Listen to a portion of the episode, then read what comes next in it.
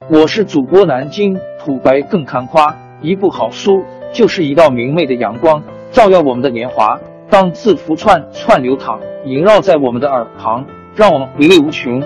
天津上元书院又和你们见面了，欢迎您的收听。煮酒论英雄，十八凉州后期战神赫连勃勃。随着庞大的前秦的解体，中国迎来了历史上最混乱的时期。凉州作为少数民族聚居地，当仁不让的成为各路诸侯起家的摇篮，同时也是无数英雄的埋骨之地。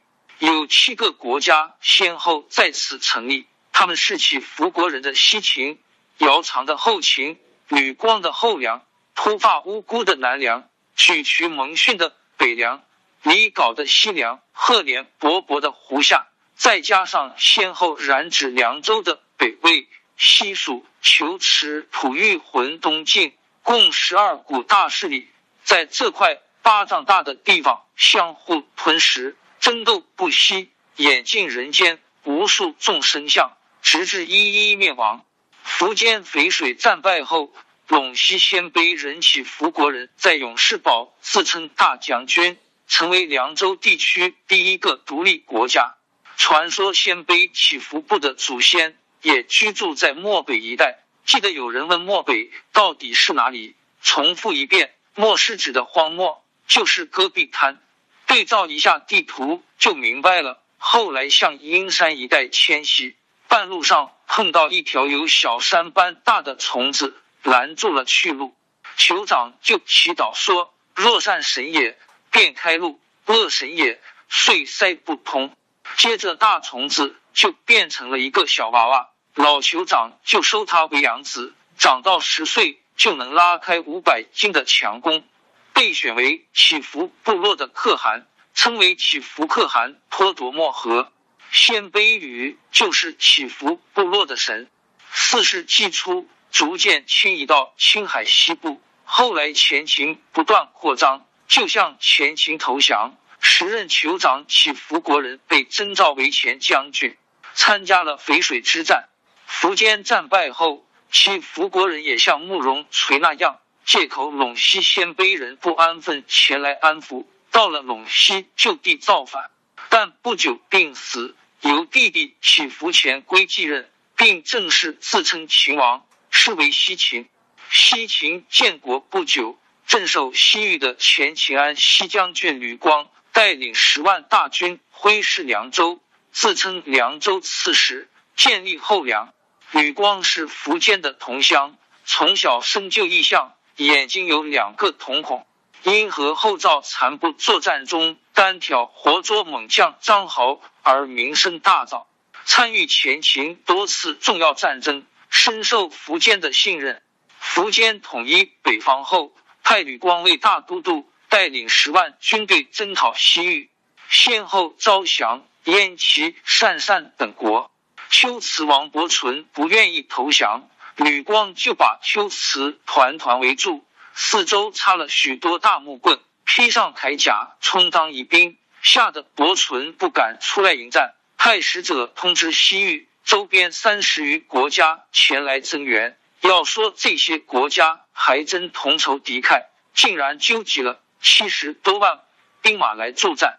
其中最强大的军队是快胡国，有骑兵二十余万，以硬弓长矛为武器，人马都披挂着连锁重甲，前秦军的弓箭都无法射穿，还擅长使用皮索绳套，套人套马都是百发百中，前秦军无不害怕，建议拒营死守。吕光就教士兵打造钩索，专钩骑兵的马腿。果然大败西域兵，伯存只好收拾珍宝逃亡。于是三十余国尽降。龟兹国和平已久，市镇又繁荣，民风非常奢侈，又崇尚养生之道，家家都用葡萄葡萄酿酒。富有者多至千壶，一百升是一壶，一家就百多吨，数十年前的都喝不完。前秦兵初来乍到。真是开了眼界，喝醉酒的士兵满大街都是。吕光治理西域恩威并施，很有成效，大家都不想回中原了。某一天，一名叫鸠摩罗什的印度高僧突然造访吕光。苻坚推崇佛教，吕光进攻西域的一个目的就是动用军队，请鸠摩罗什入中原。鸠摩罗什的故事后面还会说，劝说他回中原会大吉。吕光就带着十万大军和两万头骆驼的财宝，浩浩荡荡的回国，赶走盘踞凉州的前秦官员，建立后梁。后梁和西秦一个在北，一个在南，再加上东面羌族姚兴后，秦面掉了前秦，是为三家分凉州，其中又以后梁国土最大。但这个局面没几年就被打破。由于后梁君主吕光的逐渐昏庸，在几次对外战争中均取得败绩，又无力镇压境内的反叛，随着国力的衰弱，后梁也一分为三：鲜卑突发部和拓跋部是一支。有人认为突发就是拓跋的另一译法。东汉末年，由酋长匹孤带领从塞北迁移到河西走廊居住。匹孤死后。儿子寿田继位，据说寿田母亲分娩时正在睡觉，寿田自己就从被子里钻出来了。鲜卑人把被子叫秃发，所以这个部落也就得名秃发部。这是秃发的另一来历。寿田死后，由孙子秃发术继能继位。正逢邓艾灭蜀，因忌惮邓艾的威名，宣布向魏国效忠。结果邓艾因内讧被杀，秃发术机能很快宣布造反，入侵秦州边境。秦州刺史胡烈是钟会手下大将，有长期对蜀国的作战经验，竟在万湖堆一战就全军覆没。接着攻陷京城，又歼灭了曾是邓艾手下大将、长期担任对姜维作战主力的凉州刺史千红。不久又歼灭了千红的搭档，也是有丰富作战经验的继任凉州刺史杨兴，占领了凉州全境。胡烈、千红、杨兴都是长期在西北边境作战的老将，不幸翻翻《三国演义》，竟然都一战败死。秃发术机能遂成为西部边境的劲敌，晋武帝司马炎急得吃不下饭。折腾了十几年之久，才被一位无名武将马龙的秘密武器挂斗战车消灭。这样一来，突发部一直被晋朝当作重点防范对象看管，近百年都籍籍无名。直到前秦垮台，后梁独霸大半个凉州，四处压制其他部落，秃发部才重现于史册。秃发部酋长。秃发无辜的兄长在和后梁的作战中被杀。其实后梁四面起火，不得不对势力较大的秃发部加以安抚。秃发无辜也趁后梁示好之机进攻其他部落，逐渐强大起来。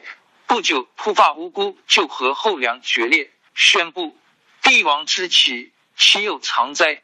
无道则灭，有德则昌。吾将顺天人之望。为天下主，这几句话说的好有野心，却也道出了诸路枭雄的共同心声。要不是因为突发无辜意外身亡，其实凉州的混战会更精彩。和自己的祖先一样有野心的突发无辜大败后梁的讨伐军，在乐都建立了南梁。不料一天，突发无辜骑马摔成重伤，知道自己活不久了。平静的任命弟弟秃发利禄姑接替自己的位置，然后洒脱的对大家长笑一声道：“即使吕光父子大喜，言中而死。秃发利禄姑和他兄长一样能干，后梁局势愈发不妙。但真正把后梁彻底挖去一大块的是北凉的沮渠蒙逊。沮渠蒙逊的卤水胡人是匈奴的一支。”祖先曾是匈奴的左举渠一种官职，于是子孙都姓举渠。举渠蒙逊从小就聪明过人，阴险狡诈，又博览群书，上知天文，下知地理。五葫芦里，他就多次依靠天气预报来取胜。吕光对他非常忌惮。沮渠蒙逊的伯父沮渠罗求和沮渠衢州都是吕光的部将，结果无故被杀。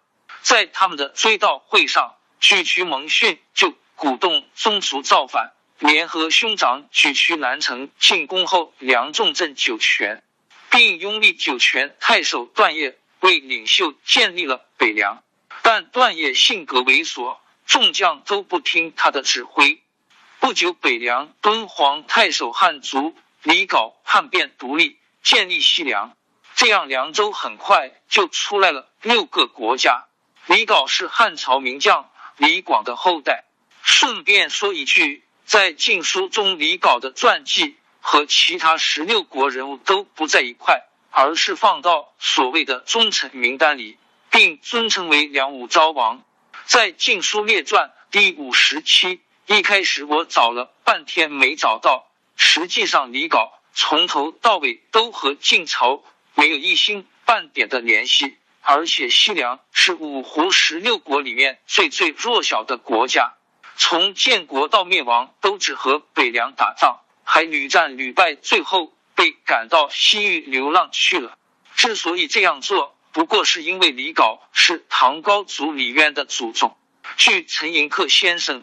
考证说，李杲只是李渊名义上的祖宗，换句话说，就是冒认的。因为北魏经过改革后，开始搞门阀士族制度，有个好祖宗，当官容易些。禁书的作者们为了乌纱帽更高些罢了。李杲的叛变使段业对众臣产生了疑心，也使沮渠蒙逊下手准备收拾掉他。沮渠蒙逊。先和哥哥沮渠南城通了一下气，发现哥哥不愿造反，沮渠蒙逊干脆跑到段业面前，诬告哥哥密谋造反，鼓动段业杀死沮渠南城，然后对宗族宣布南城终于断供，枉见屠害，诸君能为报仇乎？把段业也除掉了。在此之前，吕光病死，经过多次猛烈的政变。侄子吕龙被拥立登基，后梁进一步衰落。而与此对应的是，东方羌族姚兴的后秦国力的增强。后秦拥有征战多年的精锐部队，福登那样的狠人都被整死了。相比之下，凉州诸国由部落民兵改编而成的军队近似原始人。后秦首先对起伏前规的西秦下手。起伏前规拼凑了六万骑兵，本来是个不小的数目，结果还没看见后勤军队就逃了个精光。起伏前规被迫逃亡到南梁，后来觉得总这样逃亡也不是办法，就跑到长安向姚兴请罪，被安排回故都苑川镇守。西秦成为凉州诸国中第一个被灭的国家。后秦不费吹灰之力。就吞并了西秦，内乱不止的昔日大国后梁成为下一个猎物。别看吕龙帝盘才八丈大，还忙着称帝，正好成为后秦讨伐的理由。姚兴也是称帝，此所谓天无二日，梁无二帝也。其他三国都看着后秦此次来意不善，在吕龙的鼓动下，后梁吕龙、西凉李杲、北凉沮渠蒙逊。南梁突发里陆孤四个梁国结成联盟来抵抗后秦的进攻，几乎是凉州诸国唯一的一次携手。但大家都想着别人当炮灰，谁也不愿去当冤死鬼。这种松散联盟很快在后秦军队兵临城下的时候解体。吕龙没见过世面，不知道后秦军队的厉害，他手头的那些。所谓精兵和后秦军一战就被打得找不着北，只好因城固守。周围观战的三国也见风使舵，一齐向后秦称臣，调转枪口向后梁趁火打劫。故障城里饿死数十万人，城里的鸟在数百里找不到吃的东西，也跟着饿死数万。吕龙只好向后秦投降，后梁灭亡。后秦先后灭亡了西秦和后梁，并臣服了其他割据势力。下一步，姚兴希望向东发展，在东方碰到了新兴的强大帝国北魏的挑战。姚兴的四万先头部队在汾河谷一战全军覆没，把姚兴的自信心一撸到底。这样一来，后秦对凉州的控制就弱化了很多。不知道是头脑发热，还是一时发昏，姚兴竟然把凉州州城孤张赠送给了南梁，代价是南梁进贡的三千匹马和三万只羊。后梁灭亡的前夕，坐镇后方的南梁王。突发力入孤病死，由弟弟突发怒谈继位。突发怒谈从小聪明过人，能断大事，整个国家都把他当作圣人转世，希望他将来能领着南梁出人头地。这次突发怒谈果然不负众望，没费一兵一卒得到了孤张，这是前秦解体后孤张成的第二次一手。姚兴的以土地换和平思想。在崇尚强权的五胡十六国，简直是痴人说梦。他先后主动割让土地给北魏、东晋、南梁，并没换来什么好处，倒是换来个活灾星赫连勃勃，使得后秦彻底衰落。同时，胡夏也取代后秦，成为凉州最强大的国家。赫连勃勃本姓刘，是刘渊的亲戚。还有记得刘渊是谁的没？出生的铁服族也是匈奴的一支，是对父亲匈奴母亲鲜卑的后代的称呼。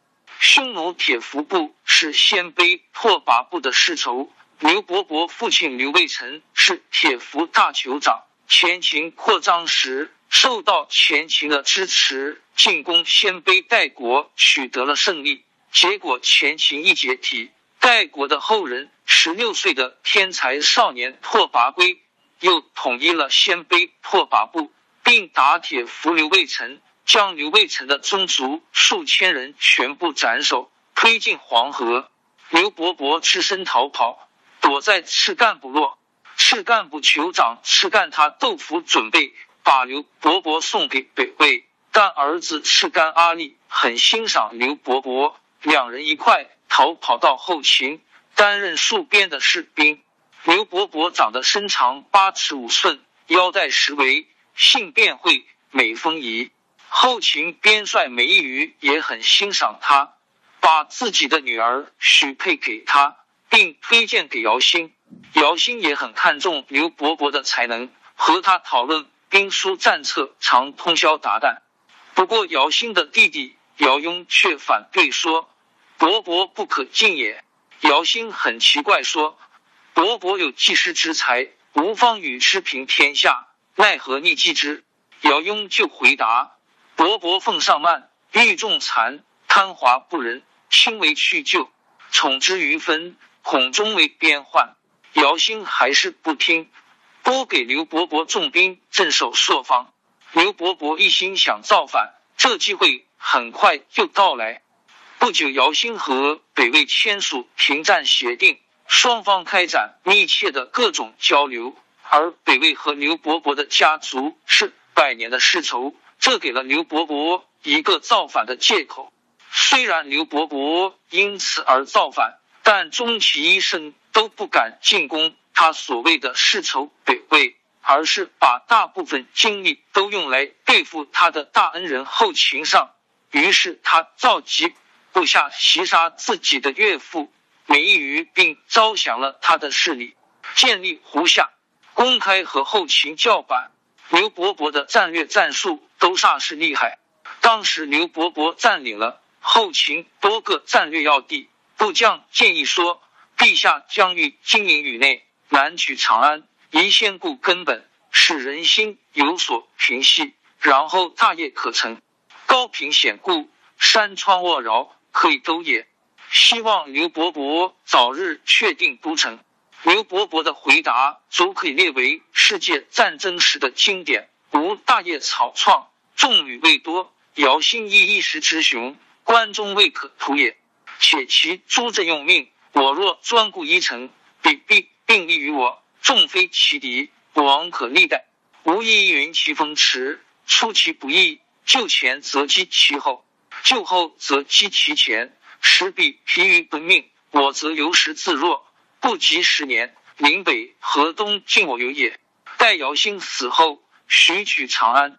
姚弘凡弱小儿，秦之方略，已在无计中矣。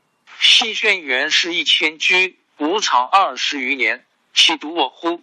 刘伯伯把游击战和运动战都上升到了战略的高度，是典型的战略上的持久战，战术上的速决战。这种以速度的优势来打击敌人的战术，是中国本土没有的。比如《孙子兵法》所说。其疾如风，其徐如林，侵略如火，不动如山，难知如阴。什么什么和赫连勃勃的战术完全是两回事。慕容克倒是典型的孙子式武将。由于中原军队主力是步兵，习惯用严谨的阵型配合多样的战术和计谋，军事理论是讲究的稳重。而北方游牧骑兵则擅长以速度优势突袭敌人，一旦成功，就给敌人以爆发式的重大打击；即使不成功的话，也可以利用速度优势快速逃跑，转瞬即逝。虽然战术相对单调些，但在中国历史上，所谓一招鲜吃遍天，游牧民族的战术几千年不变。但崇尚孙子战术的中原国家与崇尚赫连战术的北方游牧民族的作战中，仍然屡屡吃亏。莫非是这里不如人家的原因？记得小时候看毛泽东选集，就觉得毛的军事思想最适合快速机动部队使用。陕北一带也正是当年胡夏的故国，赫连勃勃的目的。在延安地区，以毛对历史研究的透彻，这个应该很容易联想到吧？在先进的战略战术指导下，刘伯伯的战果相当显著。没多久，后秦就临北诸城门不奏起，姚兴这才后悔万分，但已无力对抗胡夏骑兵的袭击，只好采取关门闭户这种消极防御战术。不久，胡夏。又出兵进攻南梁，大圣人突发怒谈，瞧不起刘伯伯的战术，认为是伯伯以死亡之余率乌合之众范顺截获，幸有大功。结果一战就让南梁遭到前所未有的惨败，被连续追击八十里，战死大将十余人，还丢了一路尸体，被刘伯伯拿去堆成景观做留念。胡夏击败南梁。又掉过头来进攻后秦，后秦军也乖乖的惨败，损失三万余人，实力进一步大减，基本丧失了对凉州诸父庸国的控制权。不久后，秦远川镇将起伏前归的儿子起伏赤盘叛变，拥立起伏前归复国，重建西秦，凉州六国争霸，全中国十一国并立。成为中国历史上最混乱的顶峰。胡夏踩着后秦和南梁的尸骨变得强大，而在西秦脱离之后，曾是凉州地区最强大的国家后秦更是衰弱到家。为了节省点体力，姚兴就想办法利用自己仅有的那点威望，挑唆其他国家互相争斗。别说，还真有上当的。南梁突发怒谈，接了姚兴的圣旨，就兴冲冲的进攻北凉，举渠蒙逊，结果三战皆败，被北凉赶出了孤张。这时候南梁还有闲工夫去攻打吐谷浑，不知脑子怎么想的，结果被等候一旁的西秦捡了漏子。西秦王起伏前归被一场未遂政变所杀，敢冒险的起伏赤盘继位。趁突发怒谈带兵走在半路上的时候，出兵接管了南梁的土地，南梁只好灭亡。北凉和西秦瓜分了南梁的土地，实力增强，和胡夏开始鬼打鬼。而刘伯伯正忙着迁都统万城，并改姓名赫连，坚固无比的统万城一直保存到今天。整理出来的这个写统万城的文章挺不错的。西凉势力本来就弱，后秦则进一步衰弱，无力在凉州和这三位较量，又撑了年，把姚兴病死，儿子们互相攻杀，后秦被东晋刘裕给轻松消灭。刘裕也没有笑到最后，很快就被赫连勃勃所袭，全军覆没。胡夏成为凉州最有实力的国家，而不声不响闷声发展的北凉混的也不赖。没多久，西凉公李杲病死，儿子李兴刚继位，就发重兵进攻北凉的孤张，中了举渠蒙逊的包围被杀。北凉大军一个反扑，西凉李家也不得不放弃国土，去西域流浪了。赫连勃勃晚年。极其残忍好杀，其实他一直就是残忍好杀，经常带着弓箭在城楼上看谁不顺眼就射谁。他的大臣们更混得惨，武士者毁其目，笑者绝其唇，见者截其舌。不久，把他的太子贺连圭也杀了，另立贺连昌为太子，并一心扑在寻欢作乐上，酒色财气样样都沾的贺连。勃勃很快就病入膏肓而死。赫连勃勃死后，长期被胡夏打压的凉州诸国都松了一口大气。不久，北魏向胡夏发动了强大的攻势。贺连昌在作战中被俘，胡夏遭到了致命的打击。弟弟贺连定带着胡夏残部西迁，顺路灭掉了西秦。西秦王起伏赤盘也在赫连。勃勃死后没多久去世，儿子起伏木默继位，屠杀了西秦全族。在赫连定抖擞精神进攻北凉举渠蒙逊的路上，胡夏残部十万余人遭到吐欲魂的伏击，而全军覆没。闷声大发财的北凉，在老谋深算的举渠蒙逊指挥下，成为凉州大战最后的幸存者。但凉州的统一。不是靠北凉一步步打出来的，而是靠许多个凑巧凑出来的。再加上连年战乱，凉州几乎全境废墟，所以尽管北凉的领土不少，国力仍然很衰弱。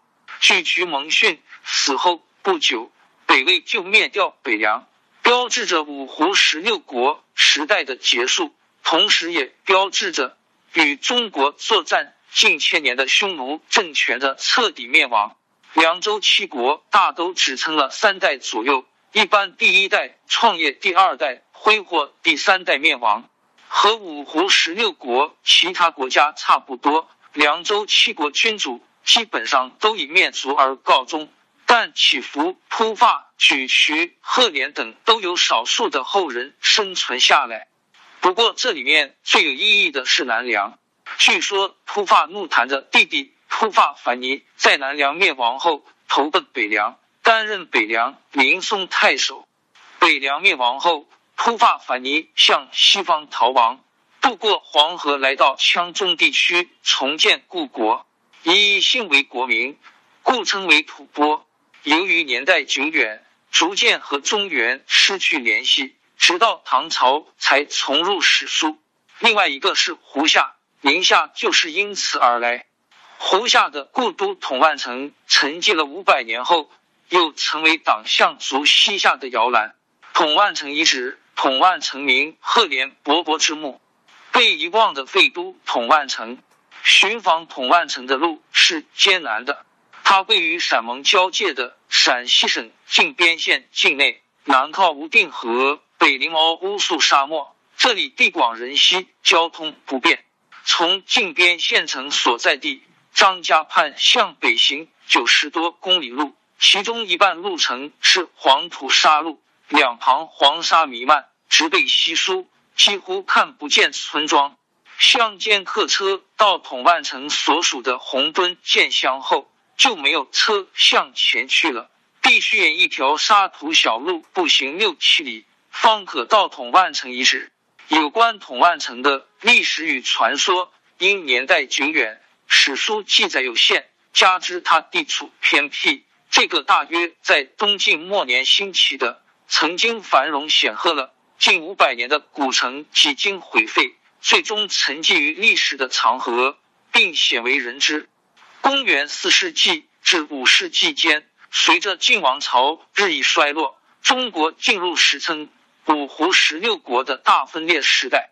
匈奴末代单于赫连勃勃指挥他的铁服骑兵东征西杀，夺取大片土地，创立了大夏国。其疆域包括今陕西秦岭以北、内蒙古河套地区、山西太原、临汾西南及甘肃东南部，俨然北方强国。他的国都乃统万城，统万城意为一统天下，君临万邦。太平御览记载，当时赫连勃勃北游弃吴山，面对这一片行胜之地，不禁失声赞曰：“美哉思妇，临广泽而待清流，遂征数十万民夫，耗五年时间，修筑了这座盛极一时的都城。在红墩润乡白城子村，当地人称统万城为白城子。一位看守遗址的文管所老人对我讲起。”有关统万城的种种传说，在红筑城的土是用米汤和羊血搅拌，且用锅煮过。建造城池的大将军赤干阿力是赫连勃勃的亲信大臣，史称每筑一段城墙，必用铁钉锥之，若锥进一寸杀工匠，并当即拆除重筑，且连人住进城墙里，围锥进不到一寸。验成者与铸成者的人头方幸免落地。据史料记载，当时其城土色白而坚固，硬可立斧。统万城名是这样描绘当时城池之盛景的：重台萧峙，秀阙云亭，千榭连鱼，万阁皆平，宫室嵯峨，层层参差，楹联雕兽，结构龙离，足见其当时之豪奢。北魏时，太武帝拓跋焘率兵攻破统万城，曾构图毁废此城，却因其城池坚固无比，只好作罢。不久改其名为统万镇，后称为夏州。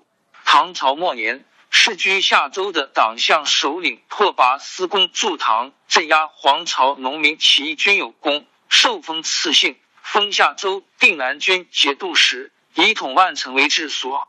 至五代宋初，党项李氏聚居夏州一百余年，后迁河西，建立西夏王朝。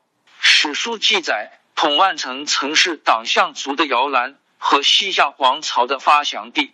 宋朝为遏制党项，于宋太宗淳化五年（公元九百九十四年），城下造毁废夏州城，迁民于隋，引二州（今陕西绥德、榆林）。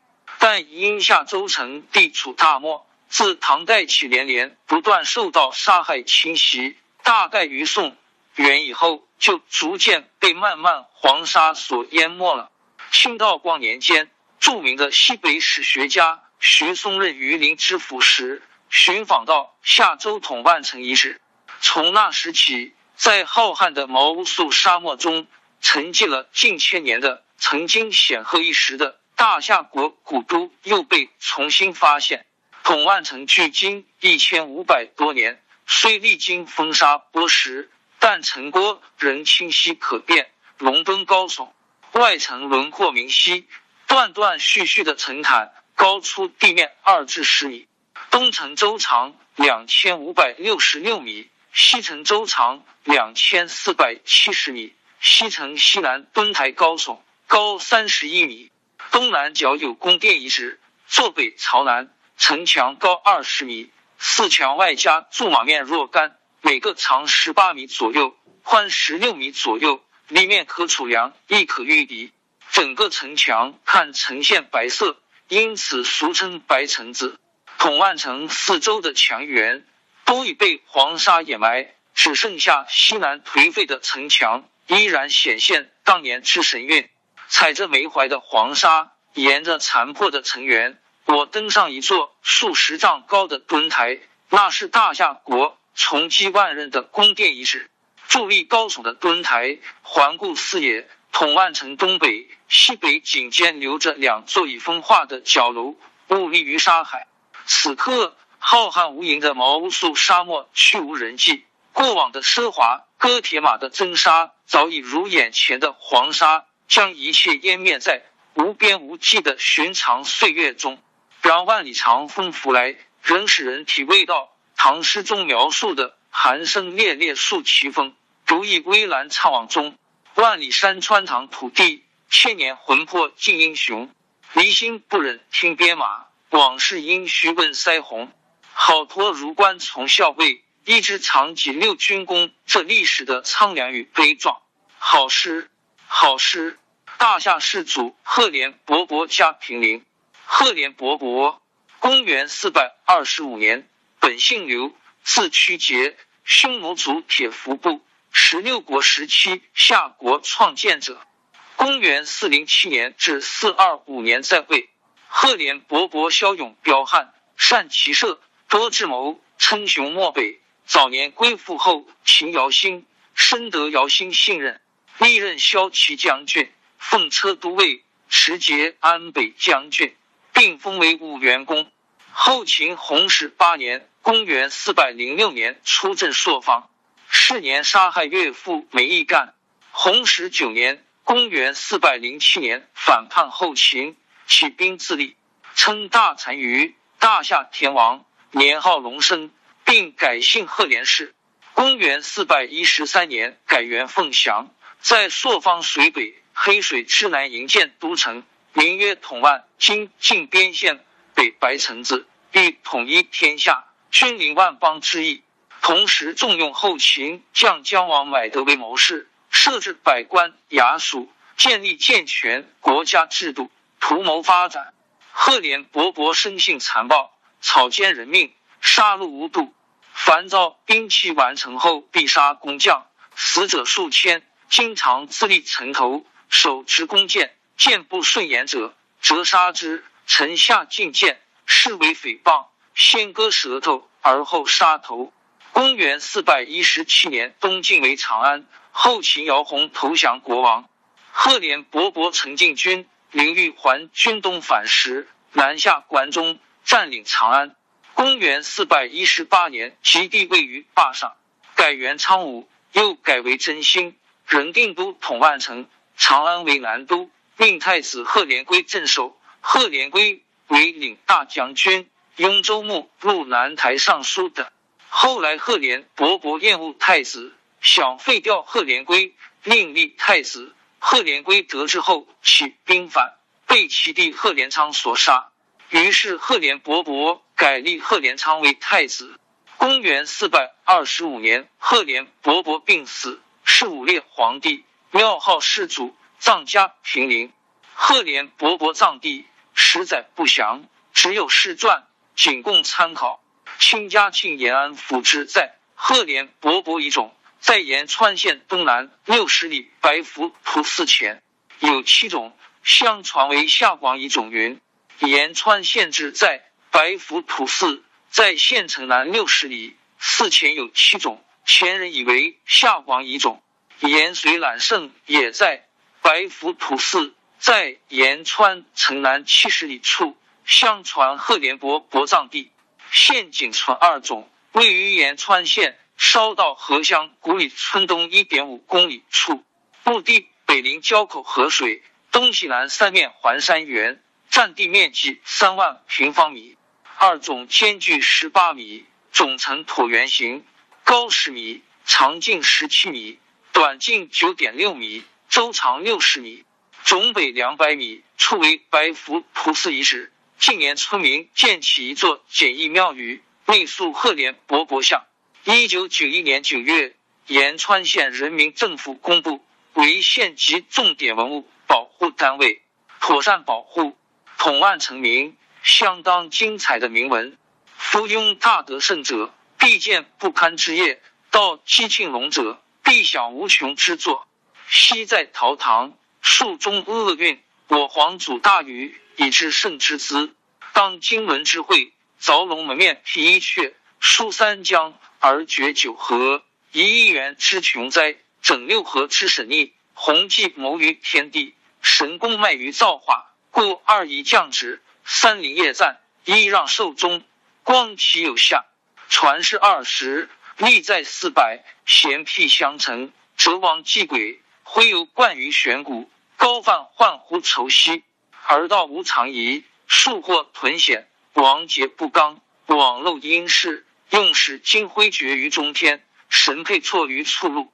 然纯药未于庆绵万寺，龙飞莫南，凤至朔北，长佩远域，则西照昆山之外；密往峡张，则东亘沧海之表。原始逮金二千余载，虽三统叠至于小韩，武德格运于一洛。秦雍城篡杀之虚，周欲为争夺之首，而幽朔密耳。主有长尊于上，海带晏然，物无一望于下，故能控弦之众百有余万，跃马长驱，古行秦赵，使中原疲于奔命，诸夏不得高枕，为日久矣。是以偏师赞矣。金阳崔龙周之风，贺斯一愤；平阳挫汉祖之锐。虽霸王击中，犹朝日之生扶桑，英豪皆种。若西月之登蒙嗣，自开辟以来，未始闻也。非夫不是与乾坤比长，鸿基于山岳其故，孰能本之于前夜，崇光于万祀，履寒霜而于荣，蒙众分而迷耀者哉？于是悬浮告征，大有有会。我黄旦命世之妻，因天纵之运。养邪时来，抚顺时旺。龙生北京，则一风盖于九曲；凤翔天域，则威声隔于八表。